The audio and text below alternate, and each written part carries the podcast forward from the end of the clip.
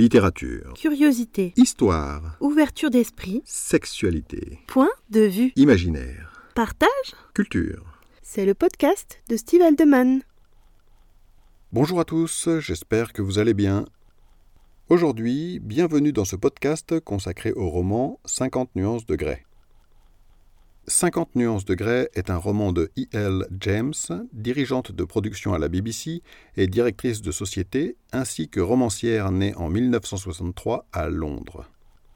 Le roman dont je vous parle est le premier tome d'une histoire complète en trois volumes, qui comporte aussi 50 nuances plus sombres et 50 nuances plus claires. Cette histoire est, à la base, une fanfiction basée sur l'univers de Twilight, une suite de romans de Stephanie Meyer. Après avoir supprimé les références à cette œuvre, E.L. James publie ses écrits sur son site, avant de les autopublier en impression à la demande en 2011, puis via l'éditeur Vintage Books en avril 2012. L'histoire se concentre sur la rencontre de Christian Grey, un jeune milliardaire à qui tout réussit, qui est décrit comme grand amateur de BDSM, et Anastasia Steele, une jeune femme sans expérience de ces jeux, et sans expérience tout court, puisqu'elle n'a jamais eu de relation durable, et qu'elle est vierge lors de leur première rencontre. Le premier tome est narré du point de vue d'Anastasia, qui est irrésistiblement attirée par Gray. Elle raconte leur rencontre et comment il lui propose d'être sa soumise. M'intéressant au BDSM depuis des années, l'existence de ce livre ne m'a pas échappé. Il faut dire qu'il s'est vendu avec ses suites à 150 millions d'exemplaires et qu'il a été adapté au cinéma. Ce roman, je viens seulement de le lire. Les nombreuses critiques négatives que j'avais entendues à son sujet ne m'avaient pas donné envie d'en parcourir les pages. Mais dans la mesure où c'est un des très rares, voire l'unique roman BDSM à avoir eu un tel succès, j'ai tout de même acheté ce premier tome un succès paradoxal et un espoir déçu. Les critiques que j'ai lues et entendues sont bien résumées sur la page Wikipédia consacrée à l'ouvrage. J'en cite le passage en question pour vous donner une idée. L'accueil des critiques et des lecteurs va de mitigé à négatif, la plupart s'accordent sur l'absence de qualité littéraire du texte et sur la grande faiblesse psychologique des personnages, qualifiés d'ectoplasme par certains critiques. Certaines trouvent toutefois le livre plutôt agréable à lire. Un livre plutôt agréable à lire qui se vend à 150 millions d'exemplaires, c'est quand même étonnant. Mais quand j'ai vu la déferlante médiatique qui a accompagné la sortie des tomes suivants, ainsi que l'exposition que leur a offert les adaptations cinématographiques, je me suis dit que ça ne pouvait être que bénéfique pour moi. En effet, j'avais commencé à écrire Ma soumise, mon amour en 2007 et l'avais envoyé aux éditeurs en 2011, l'année de la sortie de 50 nuances de Grey. Cette année-là, Frank Spengler, fondateur des éditions Blanches, m'a dit que les romans BDSM ne se vendaient plus, que ce n'était plus la mode.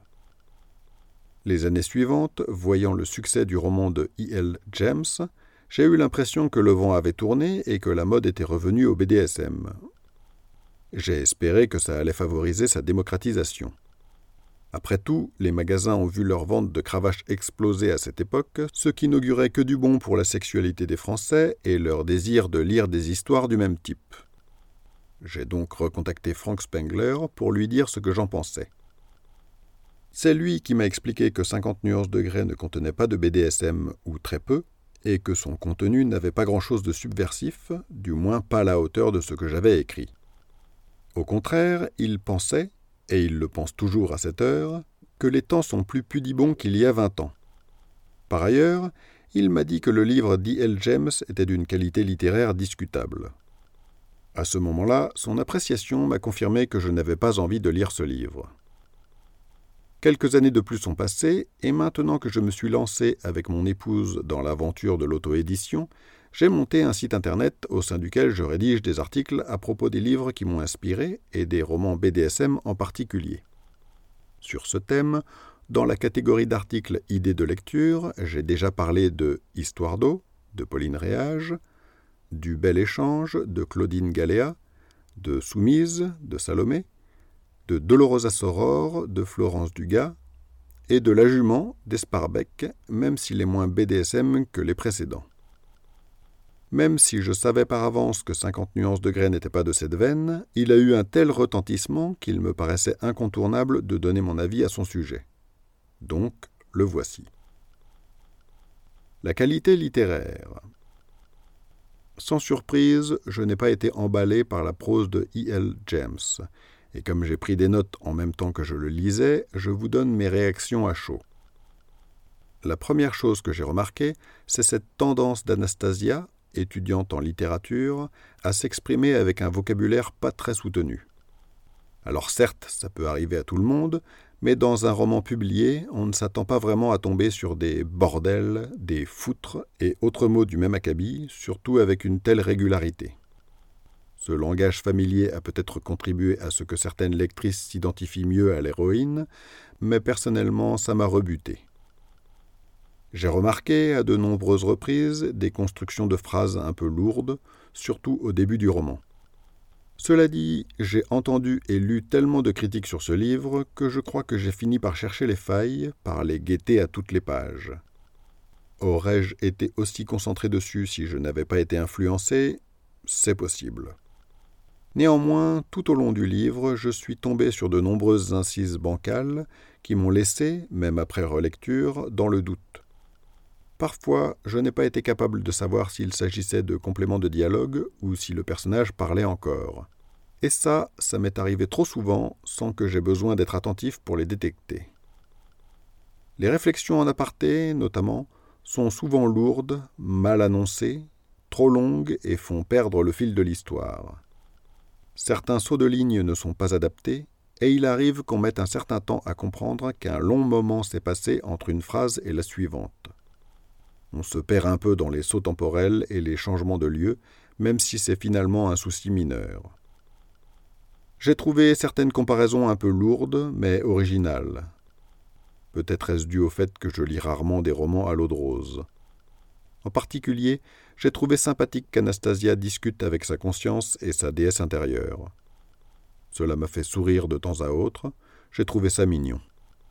Et puis au début, les échanges par mail avec Christian Grey sont plaisants, même si à la longue je les ai trouvés répétitifs. Par moments, ils les font passer pour des ados attardés. En même temps, quand on est amoureux, j'imagine qu'on est tous susceptibles de passer pour des ados attardés. Ils sont souvent décrits comme incapables de raccrocher, et ce serait mignon si Gray n'était pas censé avoir une attitude de dominant, donc potentiellement plus dans le contrôle de lui-même, comme c'est dit tout au long de l'histoire. Or, ce n'est clairement pas le cas. J'ai été rebuté par l'omniprésence des noms de marques. Anastasia ne porte pas de basket mais des converses, elle n'a pas un smartphone mais un iPhone, pas un ordinateur mais un MacBook, ne boit pas du vin blanc mais du chablis, etc. La liste est longue. Je veux bien entendre que ce soit le choix fait par l'auteur pour montrer que Christian Grey est riche, mais ça ne se limite pas aux scènes qui le concernent. Ce livre est un véritable magazine publicitaire. Cela dit, et en dépit de ces remarques essentiellement négatives, je dois dire que j'ai lu le livre facilement. Ce n'est pas un chef-d'œuvre, mais ce n'est pas non plus le torchon qu'on m'avait décrit. Et j'ai vite imaginé que cette qualité littéraire moyenne n'était pas la raison principale pour laquelle il avait été critiqué. Petit ajout non négligeable, j'ai remarqué que tout le monde dans ce bouquin picole en permanence. La psychologie des personnages. À partir de maintenant, je vais parler de certains passages du roman, alors si vous ne l'avez pas encore lu, c'est peut-être le moment de le faire avant de continuer cet article. J'en étais à la page 60 sur plus de 600 quand j'ai commencé à me dire que la gentille Anastasia faisait nunuche. Le livre est truffé de ces clichés faciles qui la rendent un peu stupide. La pauvre fille donne l'impression d'être plus gauche que Simplet dans Blanche-Neige.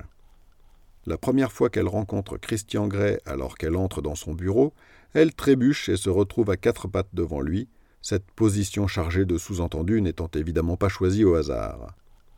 Le pauvre Christian ne s'en remettra pas, il va en rêver pendant toute l'histoire. Quelques pages plus loin, elle trébuche sur un trottoir pour que le beau Grey la sauve opportunément. Et puis elle parle en dormant. Et évidemment, dans ces moments-là, elle en raconte des tonnes. Pourquoi s'embêter avec les vraisemblances Outre cela, Anna s'extasie en permanence devant la beauté de Christian. À un moment, c'est juste parce qu'il s'est levé. Au début, c'est mignon, et puis à la longue, ça m'a fait sourire, non pas parce que c'est drôle, mais parce que ça devient risible. Très vite, on se rend compte qu'on lit un roman du type Harlequin, à propos desquels j'ai déjà publié un article. Monsieur Gray a les yeux gris brûlants. Et les réflexions d'Anastasia, en plus d'être assez mièvres, la font paraître moins adulte qu'elle ne l'est. Alors on sent bien que l'auteur est parti du principe que l'amour et la passion peuvent aboutir à des comportements où l'on perd un peu de contenance, mais en ce qui concerne mes attentes personnelles de lecteur, elle en a trop fait. J'avoue que la phrase Comment peut-il être aussi beau sans que ce soit illégal? m'a fait refermer le livre, avant que je ne l'ouvre de nouveau pour pouvoir écrire cet article. À côté de ça, être dans la tête d'Anastasia a un côté sympathique. Je dois dire que lorsqu'on lit ses réflexions intérieures, on sent qu'on a affaire à quelqu'un de normal, avec des réflexions abouties et saines, même si elles servent le fil de l'histoire. Par exemple, elle a une vision réaliste des jeunes femmes blondes qui servent apparemment de potiches à l'entrée du siège social du milliardaire. Et puis c'est une jeune femme normale, en quelque sorte. Elle a des réflexions de son âge, avec une certaine sagesse. Compte tenu de son inexpérience et de sa jeunesse, il y a même des moments où j'ai clairement perçu des réflexions qui relevaient plus de la maturité de l'auteur que de son personnage. De son côté, Christian Grey montre très vite qu'il est un maniaque du contrôle. Anastasia le dit souvent. C'est un manipulateur et ce type de comportement est potentiellement dangereux et destructeur dans une vraie relation BDSM. L'auteur le sait elle le dénonce régulièrement par la bouche d'Anastasia. J'ai pu voir que cette attitude de control freak a été beaucoup critiquée par les pratiquants BDSM, notamment dans une vidéo de la chaîne YouTube Cru, dont j'ai déjà parlé. Cela dit, et à côté de ça, on voit bien qu'il est tombé amoureux. Il est prévenant. Tellement que, très vite, on comprend que ce n'est pas un homme. C'est une caricature destinée à exciter les lectrices. Il est beau comme un dieu, il sait absolument tout faire, et en plus c'est un milliardaire qui est très occupé, mais qui ne passe pas tant de temps que ça à travailler. Pour autant, ça plaît. Ce roman n'est pas réaliste, et n'a pas à l'être, ce n'est pas son but. Et le BDSM là-dedans. Avant d'être un roman BDSM, c'est avant tout une histoire d'amour. Et elle est bien amenée, tranquillement, en prenant son temps, puisque le premier baiser n'intervient qu'à la page 110. Franchement, c'est agréable de voir que l'auteur a pris son temps pour installer un contexte. Ce n'est pas une histoire dédiée uniquement à leurs relations sexuelles. On voit des liens familiaux, un peu de quotidien, et ça fait ressortir le côté exceptionnel de la relation qui se profile. En cela, je comprends que ça ait plu aux femmes. Ce livre prend son temps, comme il faut le faire en amour. En quelque sorte, il y a une tension qui s'installe, un peu comme des préliminaires. Je suis sensible au côté cru et réaliste des romans et récits BDSM que j'ai pu lire, d'autant que je n'y ai jamais vu de vulgarité. Mais pour une fois, un bouquin qui ne donne pas la sensation que l'on va avoir droit à une compilation de pratiques, ça change aussi. Et pour ça, 50 nuances de fait bien les choses. On est chaud quand les choses sérieuses commencent, on les attend depuis un moment. Et voilà qu'arrive enfin la première scène de sexe aux alentours de la page 150, après que la belle ait découvert la fameuse chambre rouge de la douleur. Et là, comment dire, c'est gênant. Alors qu'on vient de découvrir qu'Anastasia est vierge, l'auteur nous explique aussi qu'elle ne s'est jamais masturbée. Alors vierge à 21 ans, ce n'est pas aberrant. Mais présenter une jeune femme qui ne s'est jamais touchée et qui ne sait même pas comment il faut faire, c'est pas réaliste pour un sou. C'est d'ailleurs à ce moment-là que j'ai eu la confirmation du type d'œuvre auquel j'avais affaire. 50 nuances de grès, ce n'est rien d'autre qu'un conte de fées moderne.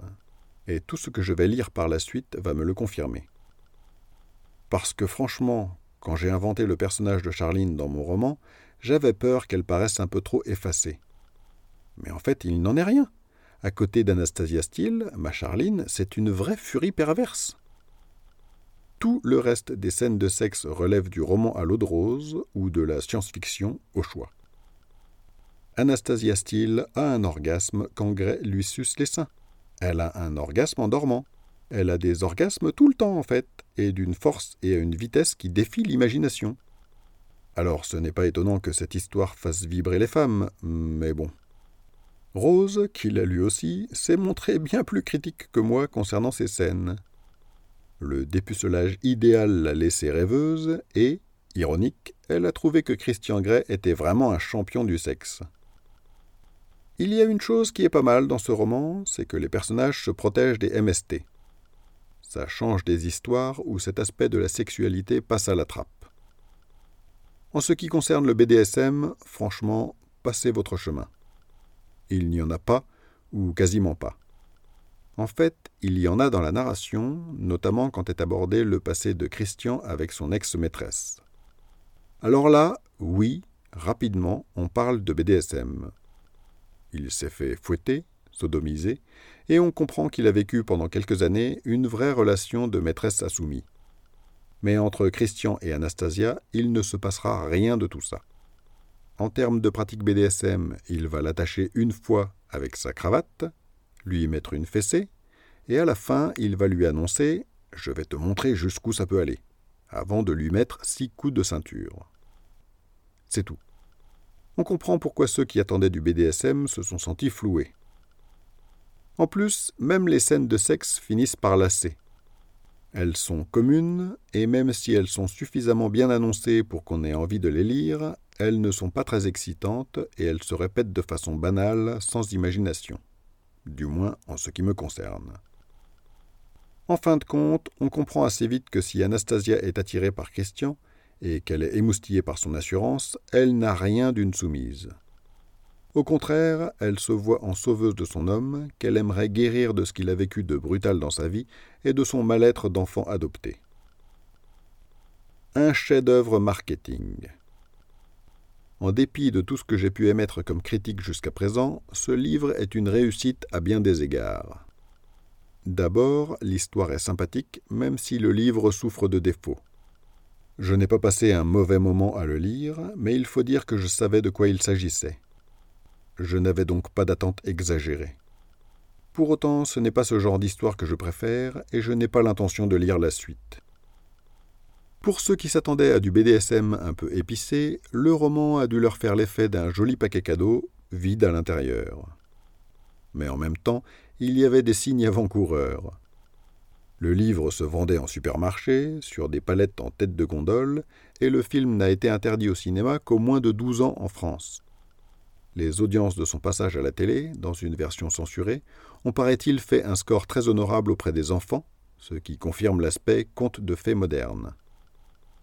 J'ai vu passer à la maison une jeune fille de 17 ans qui l'avait lu plusieurs fois et qui avait mis des marque-pages à ses passages préférés. L'une des plus grandes réussites de ce livre relève donc du marketing.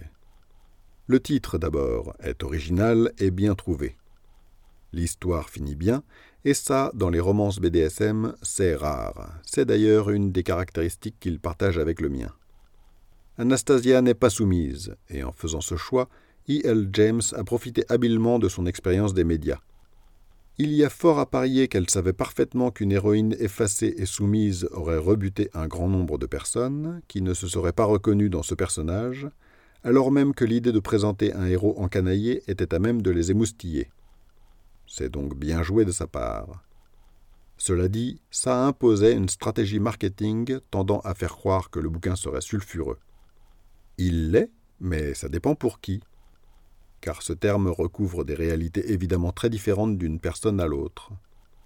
Il n'est pas sulfureux pour moi, et je comprends qu'il puisse être décevant pour tous ceux qui ont une ouverture d'esprit minimale ou un peu d'expérience, mais pour toutes celles et ceux qui apprécient les amours fleurs bleues, c'est probablement très émoustillant. Vous pouvez découvrir les liens en description pour approfondir les sujets dont j'ai parlé. Si vous avez écouté cet épisode en podcast, je vous invite à vous rendre sur mon site stevealdeman.com pour y trouver les liens en question, d'autres articles, ainsi que les romans que j'ai écrits et ceux qui seront bientôt publiés. Je vous souhaite une excellente journée et à bientôt dans un prochain numéro.